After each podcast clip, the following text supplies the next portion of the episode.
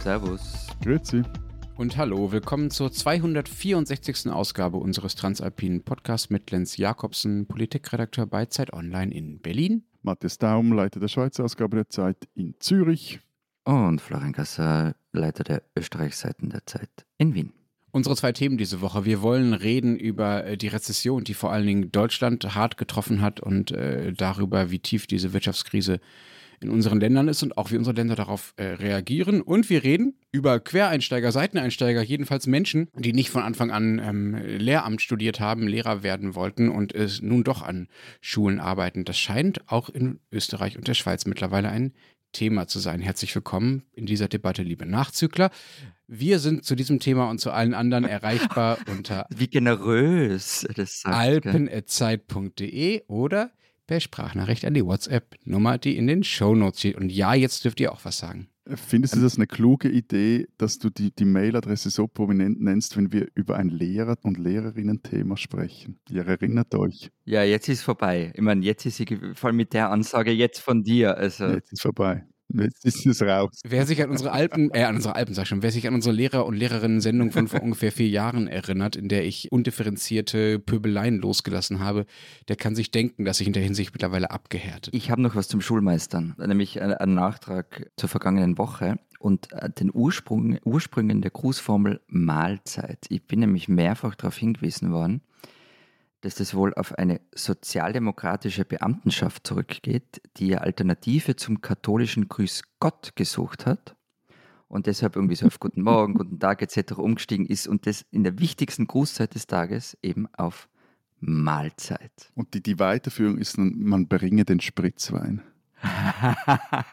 Irgendwo durch mag ich dann eure Sozis doch. Siehst. Aber wer mehr solche Weisheiten lesen will, dem oder der legen wir ein Abonnement der Zeit, äh, digital oder print, ans Herz. Und zwar kann man das bestellen unter zeit.de slash Alpenabo. Aber jetzt sagen wir Lenz, also ich lese ja seit Wochen über Rezession in Deutschland und es ist alles ganz furchtbar und es wird alles ganz schlimm und jetzt äh, kommt äh, Bundeskanzler Olaf Scholz am Wochenende daher und sagt, ah, also, also ganz so schlimm ist jetzt nicht mit der deutschen Wirtschaft. Alles gut im Grunde. Wer hat jetzt recht? Will er einfach nur gute Stimmung machen oder sie zumindest nicht weiter verschlechtern oder liegen alle anderen falsch? Naja, natürlich will er gute Stimmung machen. Es kommt dir für ihn auch als Kanzler nicht besonders gut, wenn er sagt, uiuiuiui, dem Land geht, das ich regiere, dem geht's aber ganz schön schlecht. Dann könnte man ja auf die Idee kommen, dass vielleicht auch er oder seine Regierung etwas falsch gemacht hätten. Ähm, deshalb ist es natürlich sein Job zu sagen, wir kriegen das schon hin und so schlimm ist es nicht. Man muss das auch so ein bisschen lesen als Antwort auf die vielen, du hast es ja selber gesagt, schon sehr negativen Titelgeschichten, ähm, Talkshow-Auftritte und so weiter, in denen plötzlich sehr deutlich gesagt wurde, oh Gott, oh Gott, das Land ist wirklich kaputt. Und da so einen kleinen Gegenton zu setzen, finde ich völlig in Ordnung und auch äh, ehrenwert. Eben gerade weil die öffentliche Stimmung so deutlich gekippt ist in den äh, letzten Wochen, wie ich mich eigentlich nicht daran erinnern kann in den letzten 20 Jahren ungefähr. Nochmal der zur Rezession zurück. Es kam halt vor kurzem die Info, dass Deutschland äh, in so einer Rezession steckt, also drei Quartale in Folge äh, nicht gewachsen ist. Und das ist zurzeit in keinem anderen größeren Euroland so und auch in einem keinem anderen größeren Industrieland. Der IWF prognostiziert, dass alle anderen äh, da stärker wachsen als Deutschland. Und es ist leider auch nicht ganz neu. Also das ist keine Entwicklung der letzten drei Monate, sondern zieht sich schon seit Jahren. Seit 2019 ist Deutschland eben nicht mehr das Land, das die anderen vor allen Dingen in der Eurozone irgendwie mitzieht, sondern das mit dem schwächsten Wachstum. Also es ist immer noch die größte Wirtschaftsnation, von der Wirtschaftsleistung das größte Land, aber es ist eben nicht mehr das, was am stärksten wächst, sondern das, was am schwächsten wächst. Und du hast ja gesagt, eben andere große Industrieländer, mir ist klar, dass du Österreich da nicht dazu zählst, aber wir sind ja zum Beispiel auch nur ein Quartalsergebnis von einer Rezession entfernt und uns reißt derzeit nur raus, dass wir im Q3 2022, Q3, jetzt hat er schon diese VWLer-Sprech drauf. wir hatten ein gewaltiges Wirtschaftswachstum von 0,1 Prozent und danach kamen 0 und minus 0,3 Prozent. In Q1 und äh, Q4 und Q1. Ihr habt natürlich in allen Qs mein volles Mitgefühl, auch in äh, wirtschaftspolitischer Hinsicht, lieber Florian, aber es sieht halt schon noch besser aus bei euch. Ne? Also das Wachstum bei euch seit äh, Ende 2019, seit Q4 2019 betrug äh, 3,5 Prozent und bei uns waren es nur 0,2 Prozent. Also das sind schon deutliche Unterschiede. Das stimmt, genau. Aber ich frage nicht nur nach, weil ich besorgt um euch bin, sondern weil wenn es bei euch stockt, dann hat das eine direkte Auswirkungen auf uns. Also Deutschland ist der wichtigste Handelspartner für Österreich und wahrscheinlich auch für die Schweiz. Was sind denn die, die wirklich großen Probleme eigentlich? Ich würde jetzt gerne auch noch etwas mitplaudern hier, auch wenn ich Bitte. nicht ein, ein direkt Rezessionsbetroffener bin, aber eben wie du gesagt hast, also wenn die Deutschen wieder zum Krankmann Europas werden, dann erholen auch wir Schweizer uns zumindest einen leichten Schnupfen. Und hier sieht die offizielle Prognose für das laufende Jahr zwar ein Wachstum vor, aber auch eins von lediglich 1,1 Prozent, was äh, deutlich unterdurchschnittlich ist. Und der Bund schreibt dann auch von deutlich ausgeprägten Konjunkturrisiken. Und gerade für die Industrie sieht es nach einer etwas rumpligen unmittelbaren Zukunft aus. Aber im Gegensatz zu Deutschland, Österreich kann ich jetzt etwas schwerer einschätzen, aber so im Gegensatz zu Deutschland ist die Grundstimmung so in gewissen Kreisen etwas angespannt, aber sicher nicht panisch, wie ich sie wahrnehme, teilweise im, im großen Kanton. Aber dann sagt doch mal, weil eben Grundstimmung Deutschland, was, was, wie gefragt, was sind eure Probleme? Ich würde gerne unsere Titelgeschichte, also aus der Zeit von ein paar Wochen dazu zitieren. Äh, die haben ja äh, darüber geschrieben, ähm, was sich ökonomisch im Land alles verändert und was vielleicht auch schlechter wird und haben da unter anderem den äh, Ökonom Stefan Kurz zitiert und der sagte, es gibt nicht das eine große Problem, unter dem Deutschland leidet, es ist eher wie bei Gulliver in Lilliput. Ein Geflecht von Fäden hält ihn am Boden, nicht ein einziges Seil. So. Der Riese, der da strandet auf der, der Insel und dann von den Lilliputanern gefangen wird. Genau, festgebunden wird, festgebunden wird, mit, als er aufwacht mit vielen, vielen Seilen. Und von diesen ganzen Fäden und Seilen sind halt manche dicker und manche dünner und manche sind auch gerade neu dazugekommen und verschwinden vielleicht auch wieder und andere sind schon seit Jahren da und verschwinden einfach auch überhaupt gar nicht. Es gibt zum Beispiel kurzfristig jetzt die Inflation, die ja drastisch gestiegen ist bei uns und äh, ebenso wie in Österreich und die Probleme in den Lieferketten, die alle mit dem russischen Angriffskrieg mehr oder weniger zu tun haben. Das sind so die kurzfristigen Dinge und dazu kommen dann Verschiebungen auf den Märkten, die Probleme machen. Vor allem, dass die deutschen Autobauer immer weiter zurückfallen, weil sie halt mit dieser Wende zum Elektroauto auch ihre Dominanz verlieren, die sie bei den Verbrennern noch hatten und immer weniger Autos verkaufen. Insbesondere in China ist das ein großes Problem, einfach ein riesiger Markt. Und die wirklich dicken Seile sind dann aber nochmal andere. Also der Fachkräftemangel vor allem, also die deutschen Firmen finden einfach die Leute nicht, die sie brauchen, um das zu produzieren, was sie verkaufen könnten. Dann die hohe Steuerlast, da ist Deutschland in allen Rankings immer ziemlich weit äh, oben.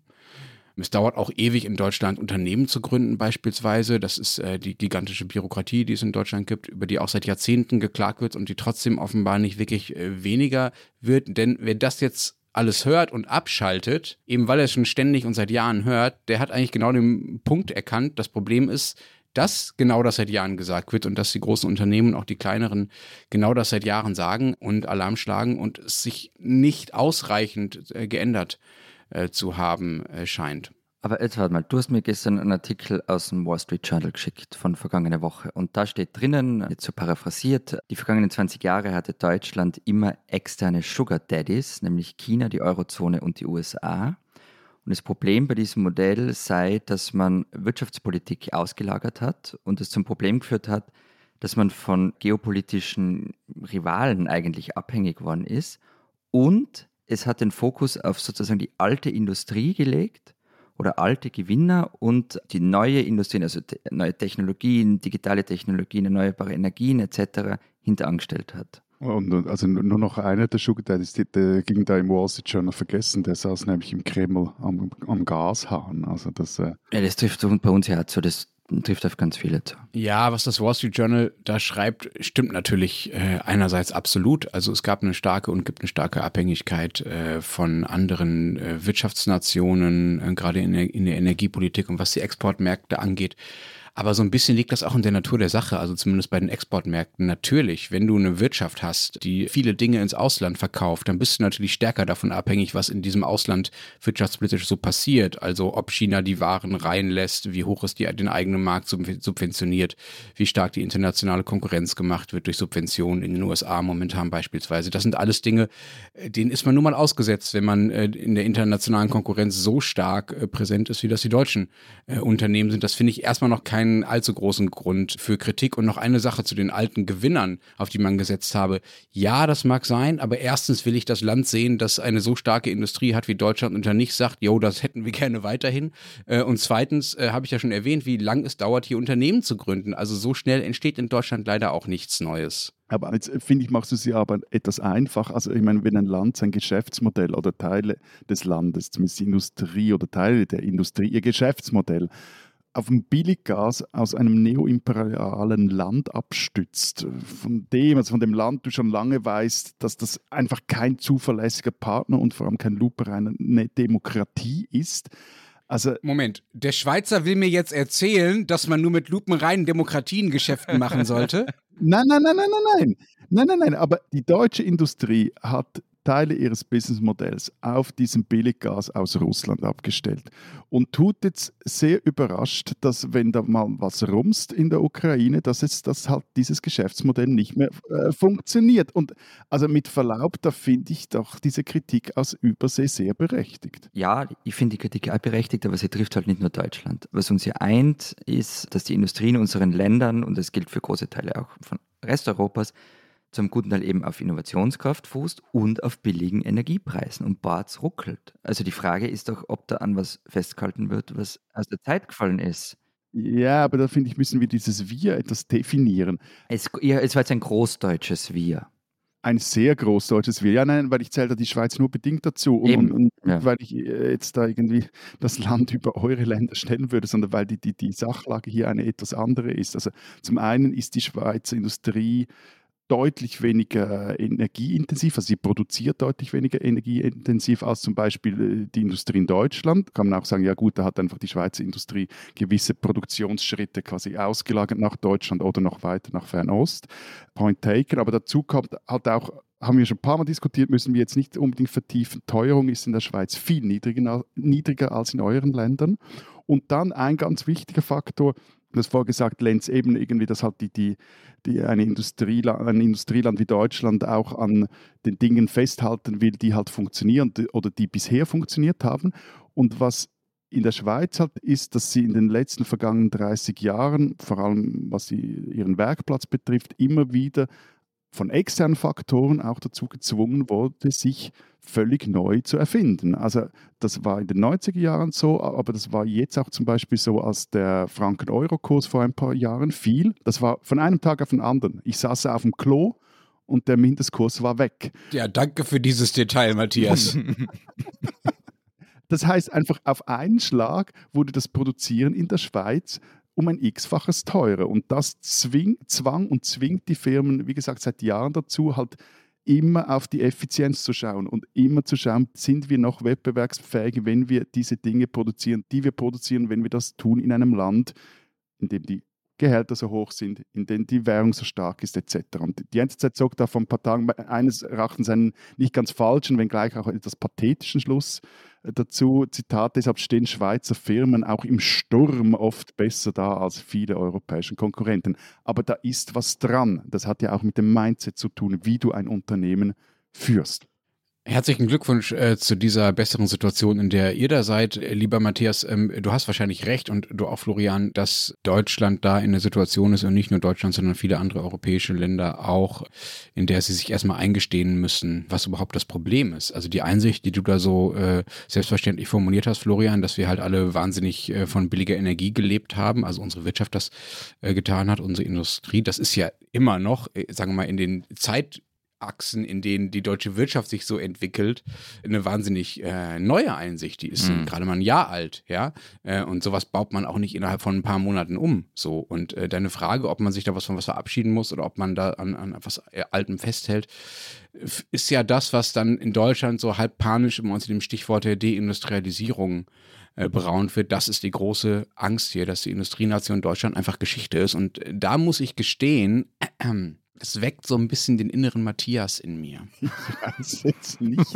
ob ich dir das empfehlen kann. Ich habe total Angst. Ich will nicht für die Nebenwirkungen haftbar gemacht werden. Naja, du bist derjenige bei uns, der sich ja immer so ein bisschen lustig macht darüber, dass wir Deutschen äh, vermeintlich so leicht äh, hysterisch werden in unseren Debatten und immer alles gleich total den Bach untergeht oder alles total super ist. Also diese Schwarz-Weiß-Schwenks, äh, diese extremen Debatten, die wir hier haben.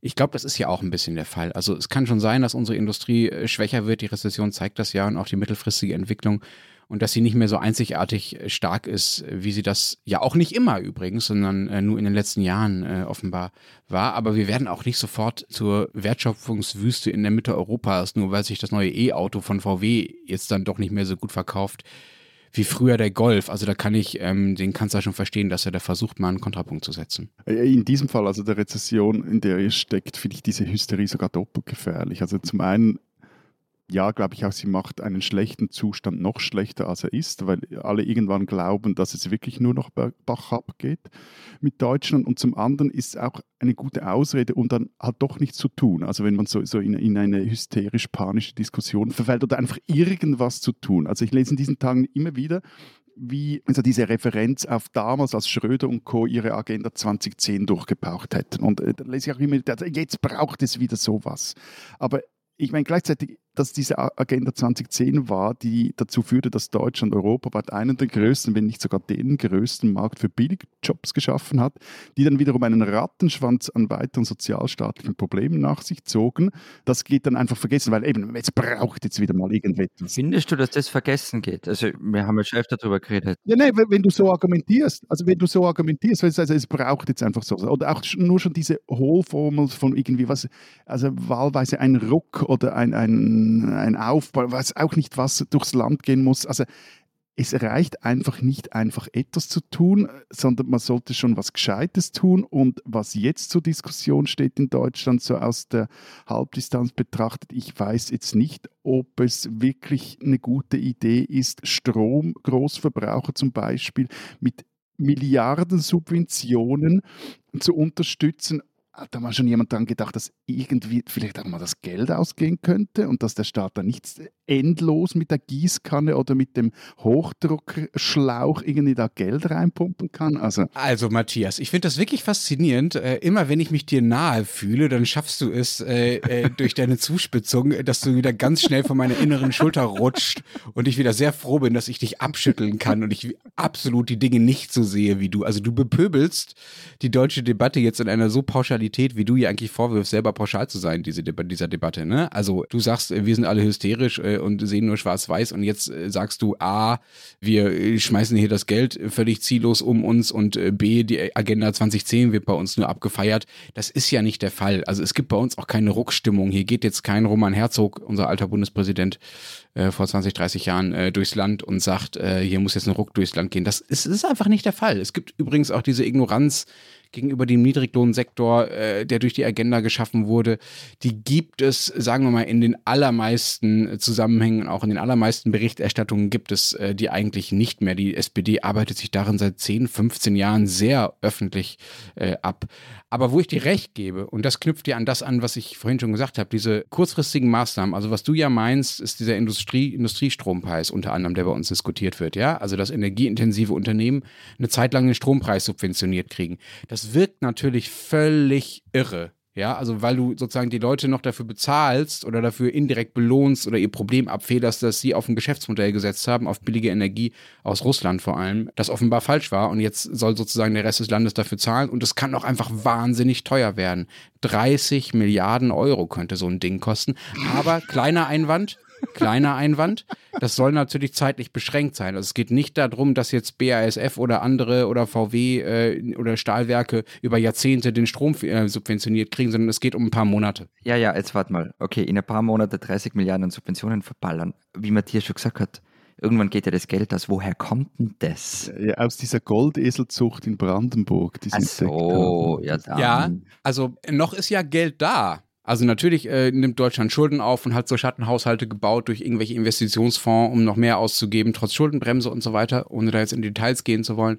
Ähm, aber noch ist die Wirtschaft ja stark genug. Es ist ja nicht so, dass die Wirtschaft schon drastisch geschrumpft wäre in den letzten Jahren und die Steuereinnahmen zurückgegangen wären. Ja, ja, aber einfach nur so freihand 30 Milliarden wegzugeben, das ist einfach eine große Summe, egal für wen. Ja, das ist ja, ja noch in der Diskussion. Ich weiß nicht, ob es das kosten wird, ich weiß nicht, ob das kommen wird. Aber mhm. natürlich ist es keine ganz falsche Überlegung zu sagen, ey, solange wir noch Geld haben, haben, geben wir es aus. Also zu zittern und zu warten, bis, bis man nichts mehr hat, was man tun kann, was man ausgeben kann, ist ja auch nicht die äh, richtige äh, Strategie. Aber was ich wirklich irre finde daran, ist, dass diese Unternehmen, die jahrelang gar nichts getan haben, um das Risiko zu minimieren und die äh, fette Gewinne damit gemacht haben, eben auf die billige Energie äh, zu setzen ähm, und dadurch äh, trotz der hohen Lohnkosten in Deutschland äh, gut produzieren zu können, ähm, dass die nun wirklich so richtig zähneklappernd und anklagend rumlaufen, nie selbst anklagend übrigens, dass der Standort Deutschland jetzt wirklich quasi kurz vorm Tod stehe, quasi schon kaputt sei und nun schleunigst massiv subventioniert werden muss und alles andere ist quasi, sagen wir mal, politische Unfähigkeit, wenn man das nicht sofort tut. Jetzt, jetzt komm schon, jetzt, jetzt, das, das ist jetzt so passiv formuliert und so weiter, du denkst ja doch an wen bestimmten sagen wir so, ich lese immer wieder kopfschüttelnd und mit großem Interesse, was der Chef eines gewissen Ludwigshafener Chemieriesen so in Interviews sagt. Da gewinnt man wirklich den Eindruck, die Probleme sollen bitte immer die anderen lösen. Gibt ja dann den Begriff der Klageweiber der deutschen Industrie, den ich irgendwo gelesen habe. Ich finde den sehr schön. Aber ist vielleicht eine die Sache, die großen Probleme und die Stimmung und so weiter, ist vielleicht eines der wirklich großen Probleme für Deutschland, dass diese Einzigartigkeit auf die ihr immer so stolz wart in, in der Industrie, dass die jetzt flöten gehen könnte? Ich finde das super, was ihr so für ein Bild davon habt, wie wichtig äh, das wirtschaftliche Selbstbild in Deutschland ist. Du hast selber davon geredet mit dem VW Golf. Du hast selber den VW Golf vorhin erwähnt. Ja, und jetzt kommt dieses, dieses chinesische Startup, das niemand kennt, ja, ja. den, den, den VW-Leuten helfen, E-Autos zu machen. Nein, das darf doch nicht sein. Also, es ist wirklich nicht so, dass wir hier morgens aufstehen und uns erstmal so stolz als Exportweltmeister auf die Brust trommeln zum Ego aufbauen. Nein, das ist nicht so. Doch. Also die allermeisten Deutschen definieren sich, ich wage mal eine These, äh, liebe transalpine Kollegen, weniger über den wirtschaftlichen Erfolg ihres Landes, als das zum Beispiel in der Schweiz üblich ist. Ja, aber die, nein, entschuldige, aber das ist nicht die Messlatte, die Schweiz. Also das kann nicht der Gradmesser sein, die Schweiz. Hallo? Soll die Öster Österreich für irgendwas die Messlatte sein, lieber Florian? Ja. Mehlspeisen und Schnitzel, hast du mal gesagt. Ja, für Gebäck, okay. Ich, ich, ich, ich habe jetzt eher so an autoritäre Regimes gedacht und den Export von autoritären Regimes. Also da. Äh, aber also ich gestehe euch zu, dass es nicht ganz einfach ist, wenn man jahrelang hört, wie einzigartig und einzigartig erfolgreich das Modell Deutschland, wie es dann immer so schön hieß, äh, sei, davon runterzukommen. Also die Konstruktionsfehler, die in diesem Modell äh, stecken, dann frühzeitig zu erkennen und zu bekämpfen, wird nicht leichter, wenn dieses Modell so lange gefeiert und verherrlicht wurde. Aber trotzdem noch die Frage ist, macht es da Sinn, dass dann der Kanzler einfach gute Laune macht oder müsste man dann nicht, und der Vizekanzler findet, er spreche nicht für sich selber, sondern ich spreche für Deutschland, sondern mal auch irgendwie das, das Zeugs auf den Tisch legen und sagen, Freunde, ja, es wird jetzt härter, wir hatten da irgendwie sehr angenehme, vielleicht auch an, allzu angenehme Rahmenbedingungen, jetzt müssen wir uns da umorientieren und ja, vielleicht geht es jetzt uns eine Zeit lang halt mal etwas schlechter. Schatzi, yeah, du musst dich schon entscheiden, ob du uns jetzt dafür bepöbeln willst, äh, dass wir alles zu schwarz malen oder dafür, dass wir alles zu rosa-rot malen. Beides gleichzeitig äh, geht nicht so gut. Er ist neutral, er ist gegen alle. Nein, ich pflege so eine 360 Grad, um so, so in diesem neudeutschen Sprech zu bleiben, eine 360 Grad Ampöbelkultur. Das äh, habe ich mir zu eigen gemacht, aber ernsthaft. Ein holistic Approach sozusagen. no, no, ja. Du steckst noch tiefer drin in diesem Neusprecher als ich, sehe ich. Nein, ernsthaft ich sage mir dieses Zeugs ja nicht einfach aus dem Finger, also diese Argumente und diese Ruckwünsche. Die hegen ja auch Kollegen zum Beispiel bei uns im eigenen Haus. Also zumindest schreiben sie von einer Agenda 2030, die es nun brauche, was dann immer in dieser Agenda drinstehen soll. Aber so oder so, also von dem her, ja, aber noch etwas ganz anderes eigentlich viel wichtiger ist. Ich weiß sowieso nicht, ob dieser Gulliver-Vergleich, äh, der jetzt da rumgereicht wird, den hast du ja auch erwähnt, ob der wirklich so passend ist. Also das, äh, das ist noch etwas so eine Sideline, die wir noch diskutieren müssten. Äh, ja, vielleicht überlassen wir das mal unseren Hörerinnen und Hörern, das äh, zu beurteilen. Also Gulliver wird dann irgendwann, nachdem er lange, lange äh, als Statue rumstehen muss, also noch äh, eingefroren bleibt, angebunden bleibt, wird er irgendwann befreit. Dann mischt er sich in so einen Krieg um darum ein, an welcher Seite man das Ei aufschlägt. Das überspringen wir jetzt mal. Dann kommt er zurück zu, deinen, zu seinen Lilliputanern und dann heißt es, Gulliver, bei Wikipedia, ne, die Zusammenfassung, Gulliver erfährt, dass er in Lilliput wegen diverser Vergehen angeklagt worden ist, zum Beispiel wegen öffentlichen Urinierens. Anstelle der ursprünglich vorgesehenen Todesstrafe planen die Lilliputaner jetzt, ihn zu blenden und allmählich verhungern zu lassen. Sein Skelett soll als Monument für die Nachwelt erhalten bleiben. Aber das heißt, diejenigen, die diese Gulliver-Vergleiche geschrieben haben, die haben offenbar nicht nachgeschaut, wie es ausgeht, oder? Also das Skelett, das für die Nachwelt erhalten gelesen. Das Skelett, das für die Nachwelt erhalten äh, bleiben soll, ist äh, jedenfalls nicht das Zukunftsszenario, das die deutsche Wirtschaft für sich sieht, glaube ich. Sagt mir doch noch mal am Ende noch mal ein paar Sätze äh, zu euren Wirtschaftslagen. Äh, wir haben jetzt viel über Deutschland äh, geredet. Sieht es denn bei euch wirklich so viel rosiger aus? Habt ihr diese Probleme nicht? Steckt ihr überhaupt nicht in der Rezession? Doch. Also wir, wie gesagt, wir stehen vermutlich kurz davor und ähm, müssten uns, das sagt äh, die Industriellen Vereinigung, aus dem Tal der Tränen raus investieren. Sehr schön, sehr schön. Mit welchem Geld? Naja, ein bisschen Geld haben wir ja noch, da geht es uns wie Deutschland. Und äh, also, nur so ein Beispiel, wir stecken jedes Jahr 14,5 Milliarden Euro in klimaschädliche Subventionen. Also zum Beispiel Subvention von Agrardiesel und andere Dinge. Also da war schon noch was zu holen. Ja, nun ist es ja nicht Aber so, dass Agrardieselsubventionen keinen, nicht auch einen positiven ökonomischen Effekt haben. Ne? Also Landwirtschaft ist ja auch nicht ganz unwichtig in Österreich, so fürs Selbstbild. Nein, nein, eh, ich sage, also es gibt Geld. Es wäre schon noch was da, da ist es ähnlich wie bei euch. Aber du hast natürlich recht, irgendwann wird es ausgehen und dann ist es zu spät. Die grundlegenden Probleme sind bei uns ähnlich wie bei euch, Lenz, also Fachkräftemangel, Lieferkettenprobleme, nachlassende Nachfrage in allen möglichen Bereichen ist ein Riesenproblem. Also die meisten Branchen werden so von einem ganzen Bündel getroffen. Beispiel Baubranche. Die leidet Materialkosten, also hohen Materialkosten, Personalmangel. Und dazu kommen jetzt noch neue Richtlinien bei der Vergabe von Immobilienkrediten. Darüber haben wir schon mal geredet. Und das alles hat dazu geführt, dass der Bauboom einfach eine Vollbremsung hingelegt hat. Und dazu kommt noch Inflation, die bei uns ein bisschen höher ist als in Deutschland, viel höher als in der Schweiz. Und dann kommt auch nochmal was dazu, nämlich die Probleme in Deutschland. Geht es den deutschen Autobauern schlecht, leidet unsere Zulieferindustrie und so weiter. Nur noch ein Punkt zum Fachkräftemangel. Also ich habe vorher gesagt, mhm. eben, wie es etwa in, in, in, der Schweiz steht, unterdurchschnittliches Wachstum, alle etwas angespannt, aber noch nicht hysterisch nervös. Aber was interessant ist, die Sache mit dem Fachkräftemangel. Das hat nämlich zur Folge, dass das die Auswirkungen, die unmittelbaren Auswirkungen auf den Arbeitsmarkt etwas gedämpft sein könnten. Man konjunktiv formuliert. Also wir heißen, Firmen sind zurückhaltend damit, Leute auf die Straße zu stellen, weil sie Angst davor haben, später dann keine neuen mehr zu finden, mhm. wenn es dann wieder aufwärts gehen würde. Also da, da spielen dann auch noch solche Faktoren rein, was ich sehr interessant finde. Aber sonst eben, ja. also das ist ähnlich gelagert in der Schweiz, minus dieses äh, Inflationsteuerungsproblem, das hier sehr viel weniger ausgeprägt ist. Aber die äh, Abhängigkeit eben gerade von der Exportindustrie vom deutschen Markt, die ist äh, gegeben, also die ist äh, sehr groß wie bei euch. Ja, es ist halt bei uns halt nicht von heute auf morgen kommen. Also man, man hat das erste Halbjahr 2020 gehabt, das war für die ganze Welt arg. Und daraufhin ist aber fast zur Art Hochkonjunktur gekommen in Österreich. Im zweiten Halbjahr 2022 hat sich das verlangsamt und da sind wir jetzt allerdings schon bei diesen gigantisch hohen Energiepreisen und haben wir schon öfter besprochen, die hohe Abhängigkeit Österreichs von russischem Gas. Und dann ist es eben zu diesen Quartalsergebnissen gekommen im BIP, wo es gleich geblieben ist oder geschrumpft ist. Und das Ganze trifft jetzt übrigens auf eine politische Führung, die langsam anfängt auszuchecken. Also die Koalition soll noch ein Jahr regieren, aber man merkt an allen Ecken und Enden, dass ÖVP und Grüne halt im Endspurt sein. Und da wird nicht mehr so rasend viel passieren. Das merkt man bei sämtlichen Förderungen, wenn es darum geht, wie kriegt man die Mieten in den Griff und so weiter. Hm, aber nur weil es jetzt gerade ökonomisch nicht so gut aussieht und ihr drei schlechte Quartale hattet, heißt das ja nicht, dass es so äh, weitergehen muss. Wie ist denn der ökonomische Ausblick? Durchwachsen.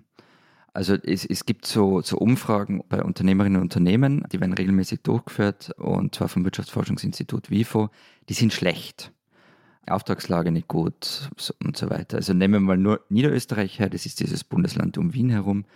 Da geben fast 50 Prozent der Industrieunternehmen an, dass die aktuelle Geschäftslage schlecht sei und es sind schlechtere Zahlen als zur Hochzeit der Pandemie, also wenn es um die Stimmung geht. Du hast vorhin gesagt, Florian, oder gerade gesagt, dass die österreichische Regierung langsam dabei sei, auszuchecken. Du sagst das immer wieder. Also irgendwie dauert das alles nicht mehr lang und so. Ich verstehe das ja nie, weil ihr ja auch Legislaturperioden habt wie wir, aber da kommen wir vielleicht später noch zu. Was heißt denn dieses Auschecken? Sie können sich auf immer weniger einigen und alles wird no härter als davor zu einem Tauschgeschäft. Also man kann sich auf keine Maßnahmen mehr einigen. Man kann sich zum Beispiel nicht darauf einigen, was macht man jetzt mit den Mietpreisen, was macht man mit den Lebensmittelpreisen. Ähm, stattdessen packt man die Gießkanne aus und macht so, so, so Einmalförderungen, solche Geschichten. Also eben, das, das sind Sachen, die sich halt medial gut verkaufen lassen. Und wenn den Leuten aber die Mieten davon galoppieren und die Lebensmittel teurer werden, ist es ein Problem. Und wenn dann die Energiepreise noch dazukommen, die auch die Unternehmen treffen, dann wird das ein Problem ein Drama und darauf steuern wir schon bisschen zu. Also ich würde mal behaupten, eine Rezession in Österreich ist eigentlich nur eine Frage der Zeit. Ich würde jetzt zum Schluss dieser Diskussion trotzdem nochmals gern Gulliver zitieren, weil Lenz hat das vorher so diesen Krieg, den du gerade einfach beiseite geschoben und da ging es ja darum, wie schlägt man ein Ei auf. Und ich finde, das Zitat passt ganz gut zu dieser Diskussion. Zitat, alle wahren Gläubigen schlagen ihr Ei am bequemen Ende auf. Aha. Diese Schweizerin sollten Sie kennen. Marlene Reusser gehört zu den erfolgreichsten Velorennfahrerinnen der Welt. Sie gewann 2021 an den Olympischen Spielen Tokio Silber im Einzelzeitfahren, 2020 ebenfalls Silber an der WM in Imola und in diesem Sommer gewann sie die Tour de Suisse der Frauen. Und Reusser ist nicht auf den Kopf gefallen. Sie war politisch engagiert, spielte Geige in einem Förderprogramm der Hochschule der Künste Bern, studierte nach der Matura Medizin und arbeitete ja als Assistenzärztin. Ich wollte nur kurz, damit wir keine bösen Mails kriegen, einmal darauf hinweisen, dass äh, das Sprachbild von nicht auf den Kopf gefallen vielleicht Ja. nicht das Beste ist, wenn es um äh, Velo-Rennfahrerinnen und äh, Radfahrer geht. Wir erinnern uns an den äh, tödlichen Sturz von Gino Meda vor ein paar Wochen. Hab ich, als es mir über die Lippen kam, habe ich mir gedacht, das sei so mäßig passend. Aber was ich sagen will, wie gefühlt viele weibliche Sportlerinnen hat Reusser nicht alles, was sie hat in den Beinen. So. Auf jeden Fall. Und, und äh, eben auch, wieso Marlen Reusser eine Schweizerin ist, die man kennen soll, ist folgende Episode, die sich vergangene Woche an der Rad-WM in Glasgow abgespielt hat. Reusser fährt dort das Einzelzeitfahren, gehört zu den Favoritinnen, trampelt und trampelt und trampelt. Einzelzeitfahren ist ja so Frau allein gegen die Uhr, also nicht im, im Feld wie beim Straßenrennen. Und dann, völlig überraschend, steigt sie plötzlich vom Velo, hält an, steigt ab. Und alle dachten irgendeinen technischen Defekt, Material kaputt oder, oder irgendein körperliches Leiden, aber nichts dann. Später sagte sie, Zitat, ich hatte keinen Bock und dann habe ich gestoppt. Das Ganze habe ich schon länger an ihr gezehrt. Nach der Tour de Suisse sei sie etwas in ein Loch gefallen, habe alles Mögliche gewonnen, aber es sei irgendwie nie der Moment des, wie sie sagt, Durchatmens gekommen, des sich Freuens, sondern es sei einfach alles weitergegangen, weitergegangen. Dann Gedanken an die Tour de France, Gedanken an die WM etc. Und dann war dieses Einzelzeitfahren anscheinend das eine Rennen zu viel. Es sei der Moment gekommen, sagte Reusser, Moment im Rennen, an dem sie im Kampf um eine Medaille hätte aufdrehen müssen, aber eben sie hatten keinen Bock. Sie sei schlicht nicht bereit gewesen, schlicht nicht hungrig gewesen und sie habe bereits in den Tagen zuvor gemerkt, dass in ihr Zitat kein Feuer brenne. Ich glaube, mir war noch nie irgendjemand im Spitzensport auf Anhieb so sympathisch wie diese Frau. Vom Radl absteigen, weil man immer mag. Das mache ich dreimal die Woche. Ich finde es toll. Ich finde vor allem so groß vor aller Welt, das zu Ja. machen. Einfach eben vom, vom Velo zu steigen, Bettel hinzuwerfen, I'm fed up. Oder äh, irgendwie, ich glaube, wir alle würden das gerne einfach mal tun. So zack, bumm, ihr könnt mich mal und tschüss und adieu. So mit der großen Geste. Aber, und das macht die Geschichte noch verrückter und ich, wie ich finde auch Marlen Reusser eigentlich noch sympathischer. Es war dann nicht so ein Abgang äh, quasi durch die Hintertür und fertig und eben, ihr könnt mich mal, sondern sie stieg wieder aufs Velo. Und zwar am vergangenen Sonntag. Fuhr im Straßenrennen der Frauen mit. Eine andere Schweizerin, Elise Chabet, hat das während 60 Kilometern übrigens solo angeführt und fuhr, also Reusser fuhr dort auf den vierten Rang. Am letzten Hügel wurde sie abgehängt. Ihr trockener Kommentar dann im Ziel dazu. Zitat, am letzten Anstieg habe ich ein Parking-Ticket gezogen. Super. Auch deshalb Das macht Florian dreimal die Woche. Am letzten Anstieg ein Parking-Ticket ziehen. Ne, er schaltet dann einfach beim E-Bike in die, in die nächste Ja, genau. Powerstufe. Und äh, wie ich finde, auch deshalb ist Marlen Reusser eine Schweizerin, die man kennen sollte.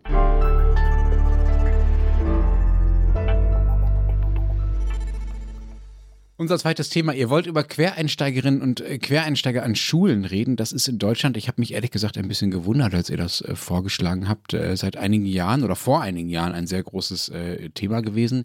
Jetzt gerade ehrlich gesagt eher weniger. Wie kommt es, dass das bei euch anders ist? Hat bei euch der Lehrermangel jetzt gerade erst eingeschlagen? Also sagen wir mal so, wie drängend das Problem ist. Ich habe jetzt gerade noch einmal auf das Online-Portal für Quereinsteiger des Bundesministeriums für Bildung, Wissenschaft und Forschung geschaut. Und es gibt noch Möglichkeiten äh, für das Schuljahr 2023 und 2024 sich zu bewerben. Ja, aber stopp, stopp, stopp, stopp, stopp, stopp, stopp, stopp, stopp. Mm. Meine Kollegin Sarah Jäcki, die hat diese Woche ein Interview mit Dagmar Rösler geführt. Das ist die oberste Lehrerin der Schweiz. Interview erscheint in der Schweiz-Ausgabe der Zeit. Und ich habe da was gelernt. Bitte. Das heißt nicht Quereinsteiger, sondern das heißt Laien. Bei euch vielleicht, bei uns offizielle Bezeichnung Quereinsteiger. Aber wieso, wieso ja, ja, ja, ja, aber nein, nein, nein, nein, nein, nein. Quereinsteiger sind Leute wie du oder ich, die, wenn wir uns dafür entscheiden würden, dass das mit dieser Podcast-Karriere irgendwie nichts mehr wird und wir jetzt eine, irgendeine Lehrerlaufbahn einschlagen wollen, und wenn die dann nach einer Ausbildung an einer pädagogischen Hochschule auf Klassen losgelassen würden. Ich weiß nicht, ob das eine gescheite Idee ist, aber so, das wären Quereinsteiger. Mhm. Wer oder was bei uns jetzt aber rekrutiert wird, das sind Laien. Also im besten Fall haben die ein pädagogisches Schnellbeich absolviert, aber das wäre quasi so wie du und ich und wir, wir würden da sagen, ja, wir wollen unterrichten. Eine was? Dann ist es bei uns ein bisschen anders. Ich komme da dazu. Eine Schnellbleiche, ein, ein, ein, ein Intensivkurs. So, so, ich weiß nicht, das dauert, wenn überhaupt. Eine Bleiche? Das kenne ich so als Lederbehandlungs-Handwerksschritt. Interessant. Ja, das, ist auch, das ist auch so gedacht. Oder für Stoffe. Also, oder oder für, das versteht man. Soll auch so verstanden Das gibt es bei euch für Ausbildungen, ja? Dieses eine, Wort, Schnell, eine Schnellbleiche ist, wenn du so eine äh, Instant-Weiterbildung äh, zum Beispiel absolvierst. Mhm. Ja, so. Also nur ganz kurz, das ist bei uns ein bisschen anders. Ähm, Komme ich dann dazu. Also das bei uns heißen die Laien, Laien mhm. und Quereinsteiger. Bei uns gibt es auch eine Unterscheidung zwischen Quereinsteigern und Seiteneinsteiger, die aber auch, sagen wir mal, nicht von allen sauber durchgezogen wird. Seiteneinsteiger sind die ohne, ohne normale Referendariatsqualifikation, die sie nachholen. Quereinsteiger sind die, die das Referendariat noch mehr oder weniger äh, machen. Wie drängend ist denn nun der Lehrermangel? Wie groß ist überhaupt das Problem, dass die Laien, Seiteneinsteiger, Quereinsteiger und sonstigen von der Seite kommenden Menschen so beheben sollen? Äh, die Kolleginnen und Kollegen von SRF Data haben sich die Mühe gemacht, bei allen Kantonen der Deutschschweiz nachzufragen, wie viele Stellen in der Volksschule noch offen sind oder in der Primarschule. Das ist da nicht ganz klar. Also unterm Strich waren es Ende Juli, war da der, der letzte Stand, noch etwa 200 Vollzeitstellen. Dafür braucht es aber bei Lehrerinnen und Lehrern häufig nicht Vollzeit arbeiten, halt mehr Lehrpersonen. Und äh, etwas perspektivisch gesagt, das Bundesamt für Statistik rechnet, dass bis ins Jahr 2031, keine Ahnung wieso, dass die aufs Jahr 2031 kommen, aber wurscht, dass bis dahin bis zu 10.000 Lehrpersonen in der Schweiz fehlen dürften. Kurzum, Problem ist drängend, deshalb auch die vielen Laien. Ob, äh, eben, und das kommt noch dazu, wie viele das sind, weiß zum Beispiel niemand. Es gibt keine Statistik. Wie bitte, das weiß niemand? Wie kann das sein? Moment, lass mich raten. Hm es liegt in der Autonomie der Kantone und die rücken die Zahlen nicht raus. Es liegt sehr wohl, ja, ja, genau, es liegt in der, also erster Teil stimmt, weil das ganze Bildungswesen in der Autonomie der, oder im Aufgabenbereich der Kantone liegt. Das ist gar nicht mal so eine dumme Idee, aber es gibt keine Statistik, weil das niemand einfach bis jetzt wirklich wissen wollte, weil es vermutlich auch eher etwas unangenehme Zahlen sind. Es gibt da nur Schätzungen. Kanton Bern sollen etwa 10, in 10 Prozent der Klassenzimmern in der Primarschule keine voll ausgebildeten Profis vor der Klasse stellen. Dort stellt man anscheinend seit Jahren eh nicht ausgebildete Lehrerinnen und Lehrer fix ein. Finde ich recht viel, 10 Prozent. Also bei, bei, uns ist es ja relativ neu, dass man als Lehrerin oder Lehrer quer einsteigen kann. Und es gibt ja noch nicht so wahnsinnig viele. Also ich habe so eine Zahl gelesen, die ist allerdings noch vor dem Sommer erschienen. Da gab es wohl 2500 Bewerberinnen und Bewerber für den Quereinstieg und bei 800 war es fix, dass sie ab Herbst, also ab diesen Herbst jetzt unterrichten werden. Aber, aber eben, das sind Bewerberinnen, die, die dann, also die Bewerberinnen für, für eine Stelle oder für eine Ausbildung oder? Genau, du musst dich für den Quereinstieg bewerben. Also da, es gibt ein Online-Portal und da musst du dich bewerben für den Quereinstieg. Ich finde ehrlich gesagt eure Zahlen, also fast alle Zahlen, die ihr nennt, um das Ausmaß äh, des Problems und auch sozusagen der, der, die Zahl der Querseiteneinsteigerlein, wie auch immer äh, man sie jetzt zusammenfasst, nennt. Das waren bei mir nicht die Zahlen der Lehrer, die fehlen. Das waren die, die das machen wollen. Ja. Ich finde die alle relativ gering. Also nur mal so im Vergleich zu Deutschland. In Deutschland gab es Anfang des Jahres die Meldung, dass mehr als 12.000 Lehrerinnen und Lehrerstellen unbesetzt sind. Das heißt, auf euch umgerechnet werden das mehr als 1200 unbesetzte Lehrer äh, Stellen, ähm, auch diese äh, 800 oder 2000, äh, äh, äh, also 2500 Bewerber, hast du gesagt, 800 Leute, die es machen, das ist auch nicht so wahnsinnig viel. es gibt Bundesländer, in denen werden, werden mehr als die Hälfte der Neueinstellungen bei Lehrern mit Leuten vorgenommen, die kein Referendariat haben.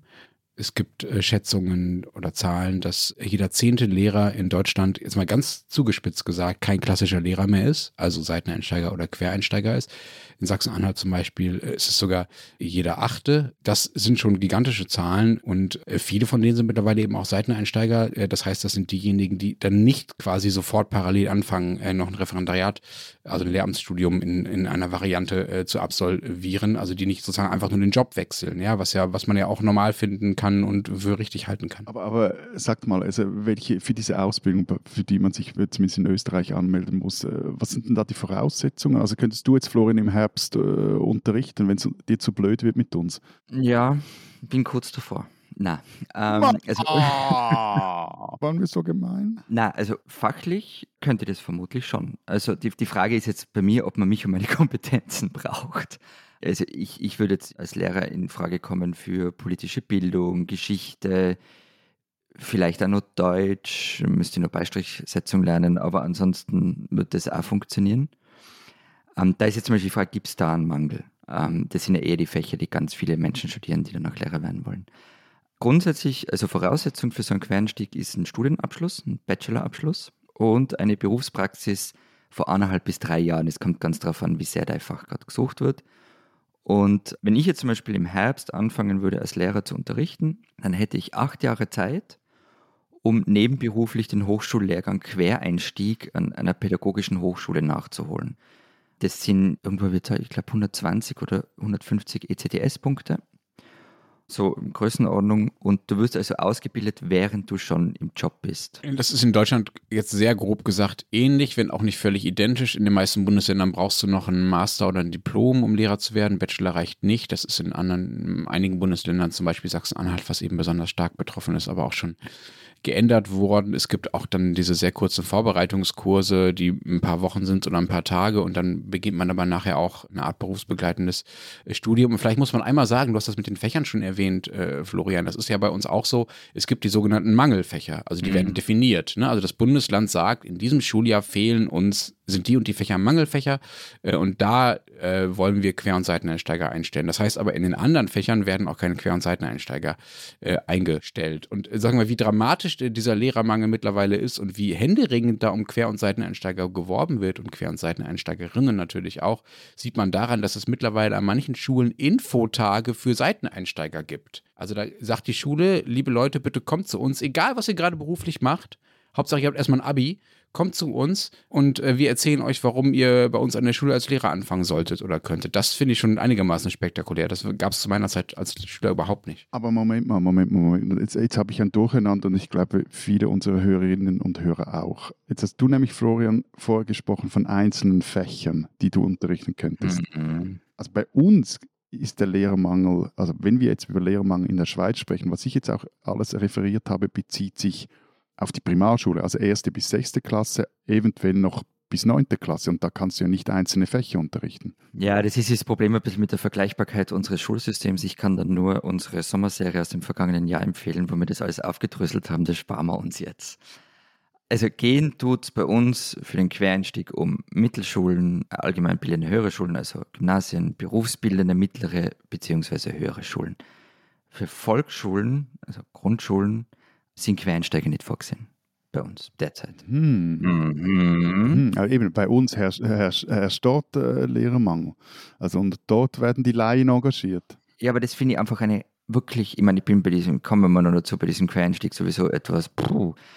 Aber ich meine, das, ihr lasst völlig unqualifizierte Leute, also Laien, auf eure Kinder los und die sollen denen lesen, schreiben und rechnen beibringen. Ich meine, es ist ja einfach, ich meine, verrückter als gedacht. Ich könnte jetzt erwidern, dass wir zumindest nicht auf die Idee gekommen sind, Soldaten in Klassenzimmer zu stellen. Das hat aber bei uns niemand die Idee gehabt, aber das war so, aber ja, wurscht. Es kommt ja noch besser.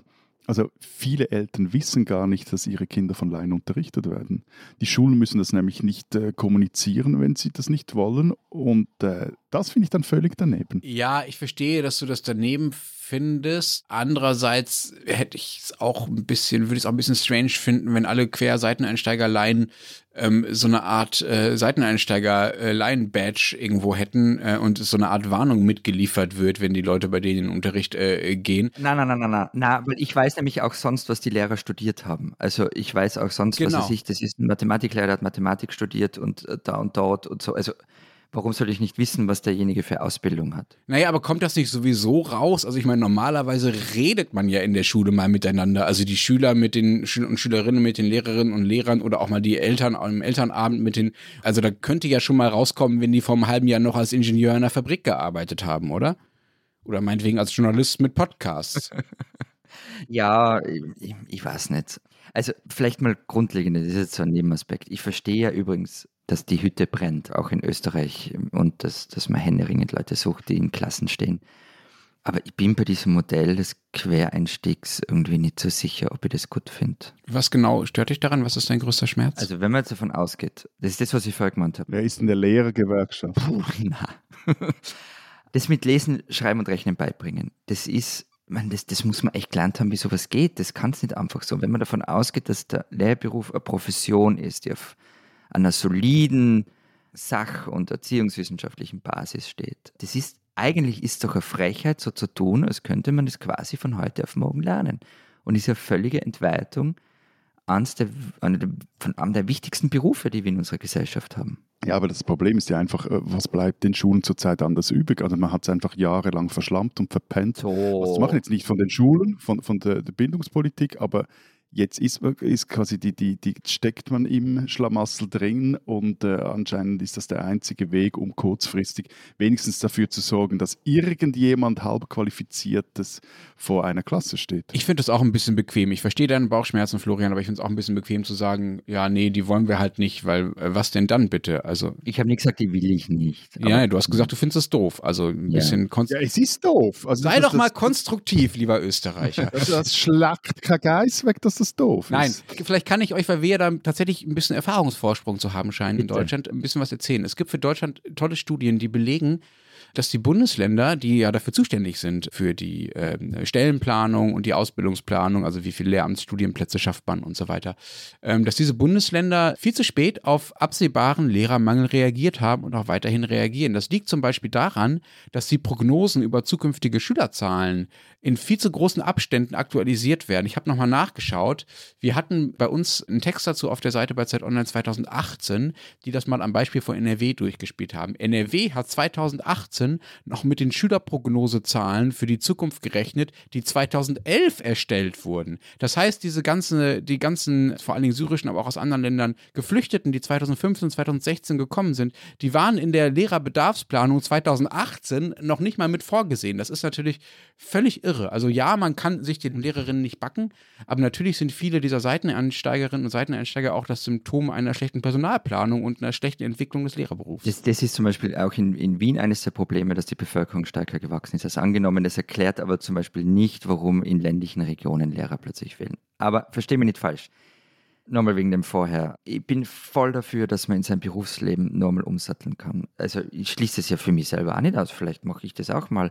Aber mir geht es um die Frage, wer steht da drinnen, was hat derjenige für Ausbildung. Also kein Mensch würde mich morgen als Elektriker einstellen. Das wird einfach nicht passieren. Ja, also ich sofort, ich hätte dann nämlich so Deckensegel, die ich hier im Büro in die Decke montieren müsste und mein Hauselektriker nimmt. Ich bräuchte auch noch so eine Starkstromleitung in der Küche, Florian. Also probier's gerne aus. Genau, also ich kann das gern bei euch machen, dann fackeln eure Buden ab, weil bevor ich sowas machen darf, muss ich eine Lehre absolvieren. Und zwar erfolgreich absolvieren. Und dann lasst man mir das machen. Also, und ich will jetzt auch nicht ausschließen, dass die Leute, die, die jetzt in den Lehrerberuf quereinsteigen, eine Begeisterung für den Job haben, die das machen wollen, die gern mit Kindern arbeiten und sich dabei was überlegen. Aber trotzdem, also Leute so von einem Tag auf den anderen mit maximal einer Codeschulung in Dienstrecht vielleicht in, in der Klasse zu stellen.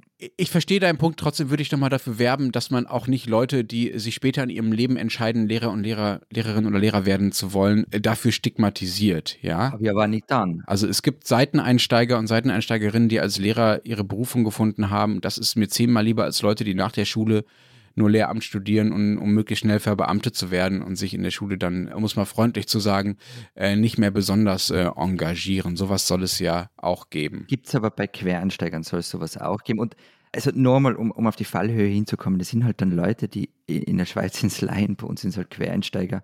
Aber am Anfang haben sie ja keine Ausbildung. Ähm, ich meine, die benoten Schülerinnen und Schüler auch. Also die entscheiden wirklich über Zukunftswege. Und das alles nur, und da kommen wir jetzt zur Not von dem Ganzen, weil einfach jahrelang nichts getan worden ist. Also wenn man jetzt als Bildungspolitiker herkommt und so tut, also das ist in Österreich der Fall, als sei man von der Pensionierungswelle in der Lehrerschaft überrascht, dann tut es mir echt leid, aber dann sollte man sich überlegen, den Job zu wechseln und vielleicht nicht in der Mathematik als Mathematiklehrer. Ja, jetzt sind beim Kern des Problems, also der völligen Inkompetenz unserer Bildungs- und Erziehungsdirektorinnen und Direktoren, die es eben nicht geschafft haben, frühzeitig etwas gegen den drohenden Lehrermangel zu unternehmen. Also, also es sei, das kommt so vor, es sei irgendwie eine demografische Entwicklung vom Himmel gefallen. Vielleicht wäre da wirklich mal irgendwie ein, ein paar Intensivmodule Statistik und vorausschauendes Denken und äh, Demografie vielleicht auch für die angebracht. Ich meine, klar, Zuwanderung in die Schweiz kann, darf man unterschätzen, taten auch andere Branchen, andere Politiker. Aber was du jetzt gesagt hast, dass die Babyboomer-Lehrerinnen und Lehrer jetzt alle in Rente gehen, das hat man kommen sehen und zwar seit mehreren Jahrzehnten. Ja, und, und gleichzeitig, ganz kurz, Matthias, 2001 hat zum Beispiel unsere damalige Bildungsministerin davon abgeraten, Lehramt zu studieren, weil da gäbe es eh schon zu viele. Ich meine, ah. Ja, aber es gibt ja auch noch an, andere Trends. Also zum Beispiel auch der Trend zu kleineren Pensen im Lehrerinnenberuf, der einhergeht mit der Femininisierung des Berufsstandes. Auch das ist nicht neu. Und die Damen und Herren der EDK, die hätten wirklich jetzt genug Zeit gehabt, um da mal irgendwie darauf zu reagieren. Und jetzt tun sie so. Ich so EDK? Das ist quasi die Sammelorganisation der Bildungsdirektorinnen und Direktoren der Kantonalen. Aber und jetzt tun sie so überrascht und, und so in so Hauruckübungen und finden, ja, muss man mehr zahlen, muss man dieses und jenes und merken, uh, so schnell geht es halt nicht. Und dann kommen auch noch die, die Lehrerverbände, Lehrerinnenverbände dazu, die sich zum Beispiel, das ist wieder ein Detail, aber trotzdem, es zeigt halt auch, dass so der, der richtige Wille, da was zu ändern, hm, da steht dann immer beim einen oder anderen auch Standesdünkel noch dazwischen, die sich dagegen wehren, zum Beispiel, dass Leute mit einer Berufsmaturität direkt an eine PH, also eine pädagogische Hochschule können. Das geht jetzt nur mit einer Gymnasialmatur, alle anderen müssen ein Zusatzjahr absolvieren. Dabei sind schon heute 60 Prozent anscheinend der PH-Studis ursprünglich Berufsmatur Maturandinnen und Maturanden. Also ja, wenn man das Problem nicht lösen will, dann, dann, dann äh, will man es halt nicht lösen. So. Mhm. Also bevor ich jetzt auch noch zu einer Philippika gegen die Vertretung der österreichischen Lehrerinnen und Lehrer aushole, deren Hauptbeschäftigung die Verteidigung wohlerworbener Rechte Wobei, ich muss hier trotzdem, also die Hauptschuld dieser ganzen Misere liegt wirklich bei den Bildungspolitikerinnen und Bildungspolitikern. Ja, ja, ist bei uns auch so. Aber wir haben uns in Lenz irgendwie so wenig zu Wort kommen lassen, weil wir uns so echauffiert haben. Der könnte uns ja vielleicht mit irgendwelchen Erfahrungen dienen. Ihr macht es ja schon länger. Verzöh mal. Was passiert da? Mach uns noch etwas gute Laune.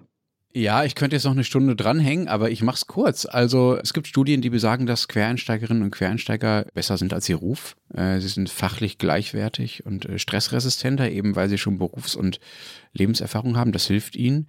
Allerdings äh, schneiden sie in den pädagogisch-psychologischen Bereichen, wie es dann heißt, schlechter ab. Das ist ja etwas, was gerade in, der, in, in den ersten Schuljahren mit sehr kleinen Kindern, äh, wie du das bei euch beschrieben hast, Matthias, wo sie vor allem eingesetzt äh, werden, äh, noch besonders wichtig ist oder vielleicht sehr wichtig ist.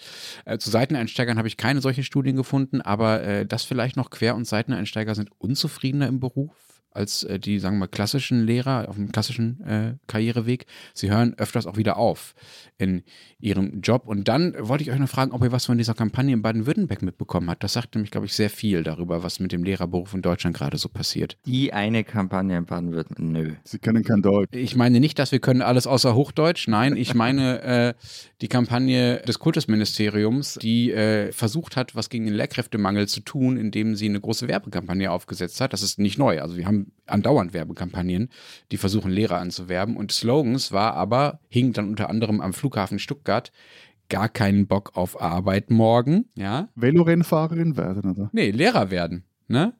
Was? Gelandet und gar keinen Bock auf Arbeit morgen. Hurra! Mach, was dir Spaß macht und werde Lehrer.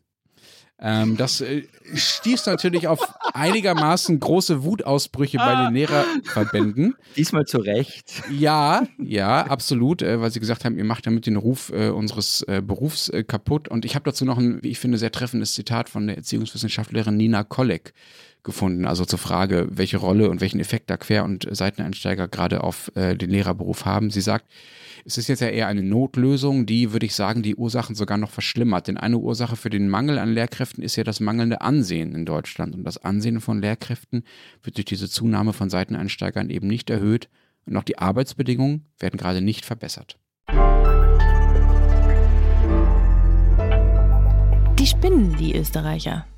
Ich will das Geld haben. Was wüsst? Das ganze Geld.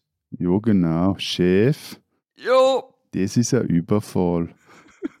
Was soll der Scheiß? Sie können uns nur zu 5% so gut nachmachen, wie es im Originalvideo zu sehen ist. Dieses Gespräch fand vergangene Woche in einer sogenannten Trafik statt, also der österreichischen Variante eines Kiosks oder eines Spätis, wie man in Berlin sagen würde, in dem es äh, Zigaretten und Zeitschriften unter anderem zu kaufen gibt. Hingewiesen hat uns darauf übrigens unter anderem eine unserer Hörerinnen aus Berlin, Silvia aus Berlin, vielen Dank dafür. Vermummt und mit Pistole bewaffnet kam jedenfalls ein bisschen unbekannter Mann in diese Trafik und äh, wollte es ausrauben. Er hatte aber die Rechnung ohne die ähm, österreichische Coolness dieser Huster ist nicht Teil des Programms, der Angestellten und ihres Chefs gemacht. Äh, auf dem Überwachungsvideo, äh, das seitdem die Runde gemacht hat, ist zu sehen und zu hören, wie der Täter nach dem ersten Wortwechsel weiter in ein Gespräch verwickelt wird und naja, dann ist es halt irgendwann 18 Uhr und ab 18 Uhr sagt dann der Chef der Trafik, sei es halt leider unmöglich, das Geld auszubezahlen. Tut mal leid. Um sechs ist die Registrierkassen zu. Es ist ja so. Es ist ja so. So. Es ist ja so. Vielen Dank, Florian. Ich möchte übrigens darauf hinweisen, dass der Österreicher in unserer Runde uns, also den Deutschen und den Schweizer, genötigt hat, diesen tief österreichischen Dialog aufzuführen. Sicher. Du hast uns damit bis auf die Knochen blamiert. Ich bin mir nicht sicher, ob das in dieser Sendung drin bleiben sollte. Das nächste Mal jedenfalls, um schnell wieder den Faden zu finden, riet er dem Mann, also der Trafikbesitzer, er solle doch früher kommen. Der Täter zog dann auch unverrichteter Dinge von dann und wird nach wie vor gesucht für diesen Raubüberfallversuch. In einem Interview mit der Tageszeitung Der Standard sagte der Chef der Trafik, und das zitiere ich jetzt in Hochdeutsch, denn so steht es da, auf der Trafikakademie wird gesagt, dass man bei einem... Entschuldigung, stopp. Es gibt eine Trafikakademie. Ihr habt Lehrermangel, aber ihr habt eine Trafikakademie. Ist das ein offizieller Titel? Eine Hochschule für Späti-Besitzer in Ausbildung. Wahnsinn. Ja, ganz genau so die Ausbildung zur österreichischen Tabaktrafikant. also, auf der Trafikakademie, sagt dieser Mensch, wird gesagt, dass man bei einem Überfall am besten einfach das Geld hergibt, man ist eh versichert. Aber ich habe an der Stimmlage sofort gemerkt, dass der Bursche harmlos ist. er hat rumgezittert, die Kameras haben ihn auch nervös gemacht. Darum ist es mir vorgekommen, dass man bei ihm mit dem Reden besser aussteigt. Das funktioniert sicher nicht bei jedem. Wenn einer aggressiv ist, dann schaut die Welt ganz anders aus. Da kann das schlecht ausgehen auch. Also, liebe österreichischen Trafikbesitzer, deutsche Späti-Besitzer, Schweizer, wie sagt man, Kioskbesitzer? Kiosk. Ja, bitte nicht nachmachen, aber unterhaltsam war dieser misslungene Raub natürlich schon. Oder wie jemand auf Twitter schrieb, in Österreich wird sogar ein bewaffneter Raubüberfall zum Kabarett. Liebe Österreicherinnen und Österreicher, Hut ab für eure Gelassenheit. Euch sollte man natürlich kennen, deshalb machen wir diesen Podcast. Ein bisschen spinnen tut sie aber schon auch.